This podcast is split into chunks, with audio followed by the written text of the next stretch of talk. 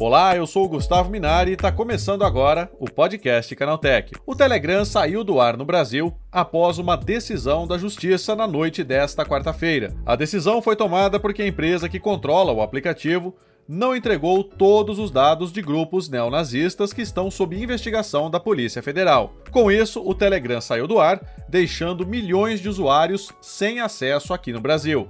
Para falar mais sobre isso, eu converso hoje com Fabrício Polido, professor associado da Universidade Federal de Minas Gerais. Então vem comigo que o podcast que traz tudo o que você precisa saber sobre o universo da tecnologia está começando agora.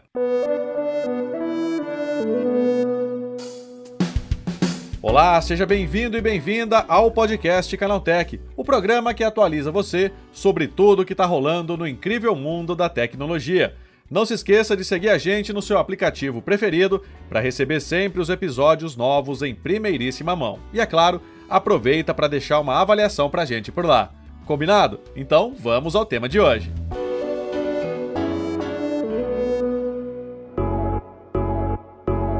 A investigação da Polícia Federal sobre o ataque a uma escola em Aracruz, no Espírito Santo, em novembro de 2022, descobriu que o responsável pela ação tinha envolvimento com grupos antissemitas no mensageiro. Diante da identificação desses grupos neonazistas no app, a justiça determinou que o mensageiro colaborasse e fornecesse dados de suspeitos à PF, o que não aconteceu de maneira integral e resultou na ordem de suspensão do Telegram aqui no Brasil.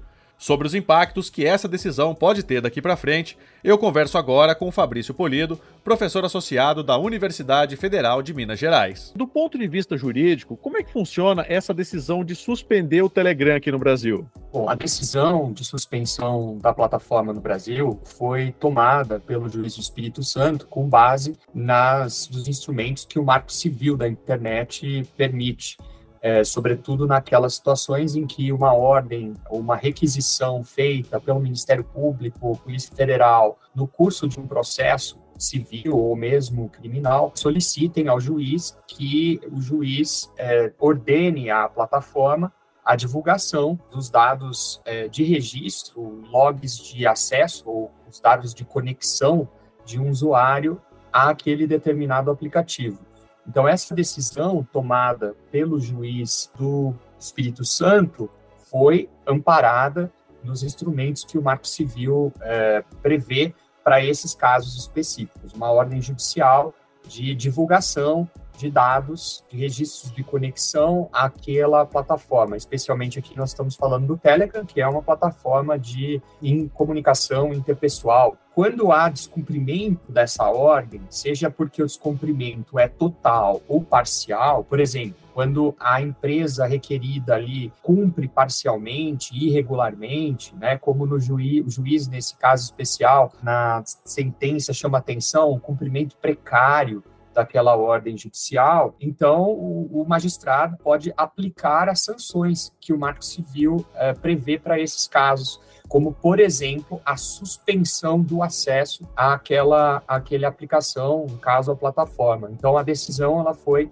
tomada justamente com base é, nesses principais elementos que o Marco Civil da Internet prevê no direito brasileiro. Agora, Fabrício, isso pode significar uma expulsão definitiva do aplicativo aqui do Brasil? Eu receio que não seja uma expulsão definitiva, mas enquanto a plataforma não informa o cumprimento total da ordem judicial que foi proferida, é, lembrando que essa decisão do Ministério, do, desculpe, essa decisão do Judiciário do Espírito Santo foi adotada no curso de requisição feita pelas autoridades policiais para divulgação de dados de administrador e integrantes de um grupo antissemita, que é chamado e assim denominado movimento antissemita brasileiro, né, deixando o campo para que as autoridades policiais solicitassem ao, ao juiz a divulgação desses dados. Né, e o juiz entendeu, ouvido, o, sobretudo a Polícia Federal interessada na investigação e que tinha feito os pedidos anteriores de divulgação desses dados, de que o cumprimento da decisão pelo Telegram tinha sido é, irregular, tinha sido insuficiente. Né? E por isso, como foi insuficiente, é como se não houvesse o cumprimento total daquela ordem e abre espaço para que é, o juiz, então, é, aplique as sanções do Marco Civil, que vão desde multa baseada no faturamento da empresa no Brasil, como a suspensão é, dos serviços, e nesse caso, de modo é, mais extremo, que é uma, uma decisão extrema, além da multa que foi aplicada também é, no Telegram, é a sanção de é, suspensão. Então, entendo que a sanção de suspensão permaneça até que a empresa informe os dados de usuários que foram participantes desse canal ativamente, assim, daquele próprio administrador, e isso é, leve à possibilidade né, de revogação da medida e o juiz, por sua vez, ordena as, as operadoras de telefonia, provedores de acesso à internet, e tecnicamente desbloqueiem o acesso pelos usuários do Telegram a, aos serviços da plataforma. Então, basicamente é isso. A gente já tem algumas, algumas notícias de que a plataforma ela parece estar instável, né? Às vezes ela deixa que, a, que o usuário tenha acesso, às vezes não, mostrando aí um certo descumprimento daquilo que foi pedido é, pelas autoridades. Corre-se o risco de que, se o Telegram não cumprir essa determinação, ele possa eventualmente ser banido do país, né? Existe essa possibilidade, já que a gente tem notícia de que o aplicativo parece estar instável e não sem acesso definitivo. Pois é, a principal discussão que se trava, às vezes, muitas vezes, é de que essa suspensão temporária, por exemplo, do acesso à plataforma, se torne permanente e e a justiça determine, por exemplo, a proibição do exercício de qualquer atividade no Brasil, que é a hipótese mais extrema de uma sanção ali no Marco Civil da Internet, no artigo 12 do Marco Civil. É, e isso é um ponto que talvez muitas das notícias que correm a respeito é, do, do, do, bloqueio do Telegram no Brasil, como foi no passado com outras aplicações, né, pensando no caso do WhatsApp lá no passado, é, de que a plataforma seria banida. Né? A expressão banida significa fazer com que ela seja impedida de operar no Brasil, né? por isso retirando as operações.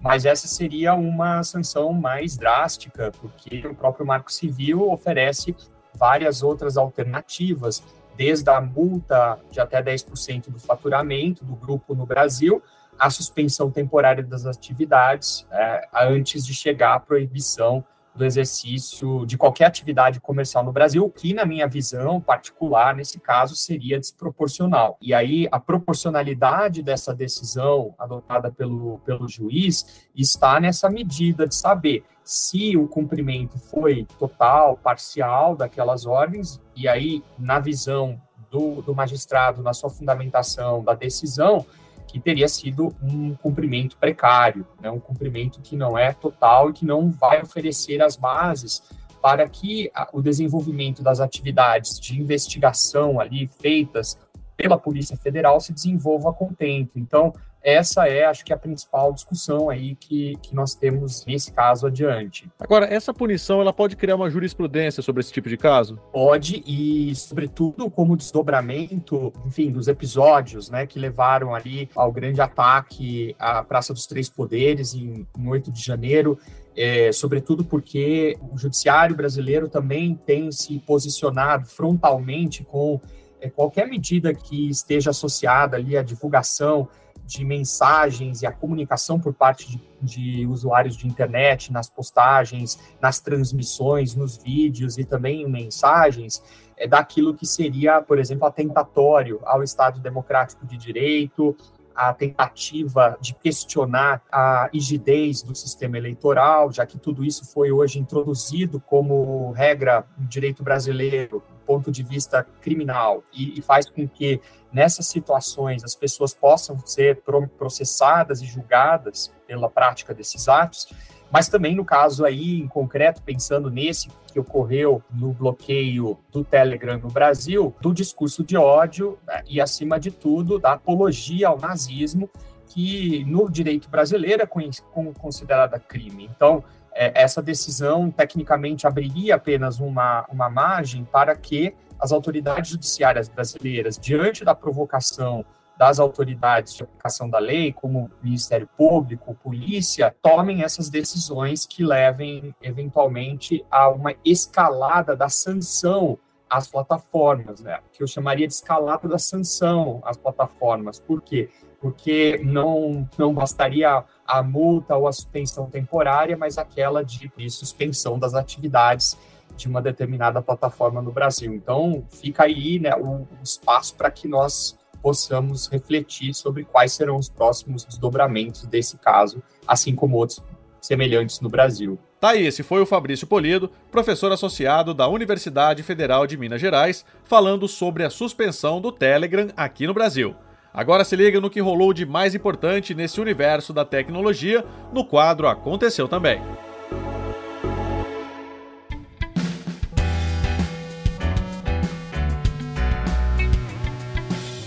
Chegou a hora de ficar antenado nos principais assuntos do dia para quem curte inovação e tecnologia. Para seguir diversificando a sua linha de produção, a Apple agora fabrica o iPhone 14 aqui no Brasil.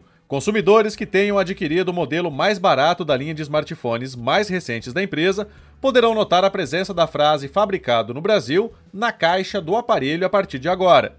Em uma foto compartilhada pelo site Mac Magazine, é possível notar que a caixa do iPhone 14 possui a frase fabricado no Brasil em inglês impressa no adesivo de garantia e em português impressa na caixa, destacando que esse é um produto beneficiado pela legislação de informática. Assim como os modelos anteriores já fabricados aqui no Brasil, é muito provável que o iPhone 14 também seja produzido na fábrica da Foxconn, na cidade de Jundiaí, em São Paulo. O Linktree, serviço que permite compartilhamento rápido de listas de links, está sendo usado como acessório em um golpe de phishing contra usuários corporativos. A plataforma normalmente usada por influenciadores para reunir todos os seus canais e meios de contato em um só lugar virou refúgio de sites perigosos focados no roubo de credenciais empresariais do Office 365. Ao embutir o site perigoso numa página considerada legítima, como a do Linktree, os criminosos esperam que as vítimas caiam na tentativa de phishing e entreguem suas credenciais corporativas ao site fraudulento.